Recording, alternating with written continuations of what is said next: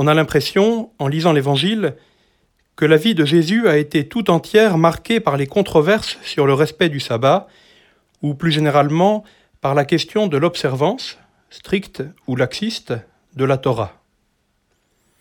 Comme ces épisodes concernent les Israélites, on pourrait en conclure que pour les chrétiens, non concernés par la multitude des détails de la loi de Moïse, ce texte est sans intérêt. Il n'en est rien. Comme chrétiens, nous pouvons aussi avoir la tentation d'ouvrir notre Bible pour y chercher directement ce que nous devons faire. Ce que les pharisiens font avec l'Ancien Testament, nous risquons de le faire avec le Nouveau. Nous aurons remplacé un livre par un autre, mais aurons-nous vraiment gagné la liberté évangélique? La question fondamentale n'est finalement pas celle du sabbat.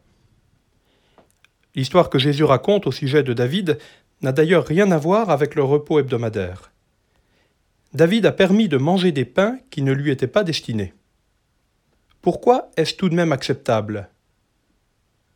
Parce que c'était David. Au temple, les prêtres travaillaient le jour du sabbat. Quelle est leur excuse? Ce sont les prêtres. La question n'est donc pas celle de la loi, mais du législateur. Les héros de notre histoire, ce sont les disciples. Ils se sont affranchis d'un article de loi sur le sabbat, car ils ont reconnu en Jésus le vrai législateur. Et ils nous apprennent ce qu'est une vraie attitude chrétienne. Face à un choix, le chrétien n'est pas celui qui se demande que dit le texte, mais que ferait le Christ?